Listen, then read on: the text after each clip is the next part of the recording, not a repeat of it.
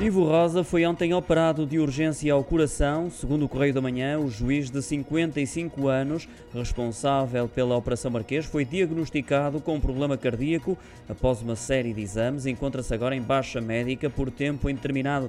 A operação ocorreu no dia seguinte ao adiamento da primeira sessão de instrução do caso BES. Ficou marcado para o final do mês.